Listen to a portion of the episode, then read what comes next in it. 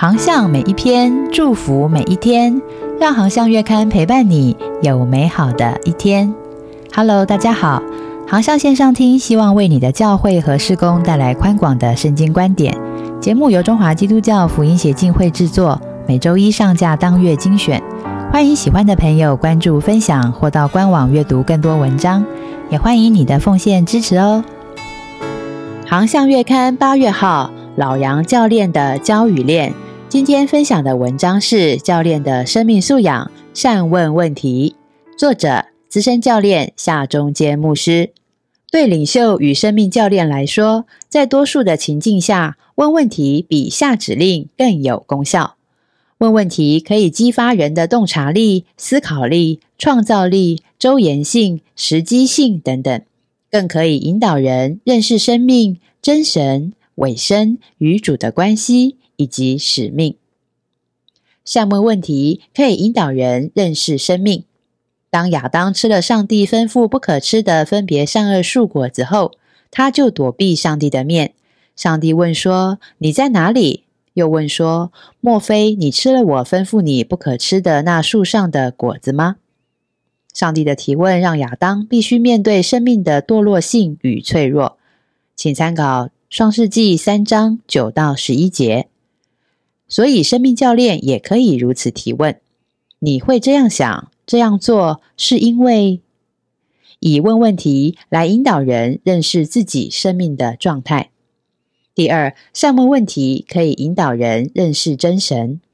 在约伯与朋友进行了有关苦难与善恶的对话之后，上帝问约伯说：“我立大地根基的时候，你在哪里呢？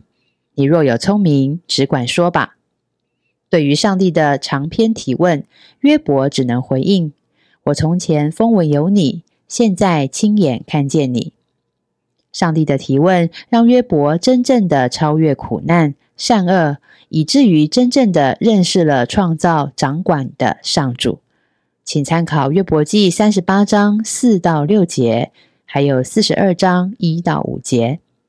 所以，生命教练也可以如此提问：谁创造生命？谁掌管你的生命呢？以问问题来引导人认识创造生命、掌管生命的主宰。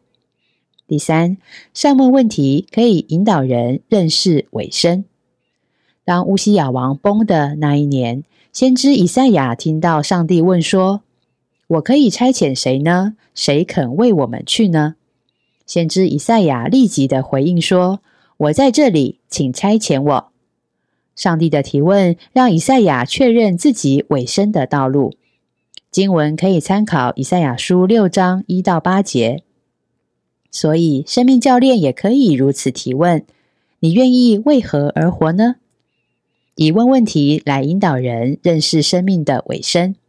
第四，善问问题可以引导人认识与主的关系。耶稣复活后问彼得说：“你爱我比这些更深吗？”彼得说：“主啊，是的，你知道我爱你。”耶稣对他说：“你喂养我的小羊。”同样的问题，耶稣一连问了三次。其实，耶稣是要借着这样的提问，让彼得确认与耶稣的关系，并且让他承担使命。经文请参考《约翰福音》二十一章十五到十七节。所以，生命教练也可以如此提问。你爱耶稣比这些更深吗？以问问题来确认与主的关系。第五，善问问题可以引导人认识使命。保罗热心的逼迫教会抓拿门徒。当他接近大马色的时候，突然有光四面照着他，有声音对他说：“扫罗，扫罗，你为什么逼迫我？”扫罗回问说：“主啊，你是谁？主啊？”你要我做什么？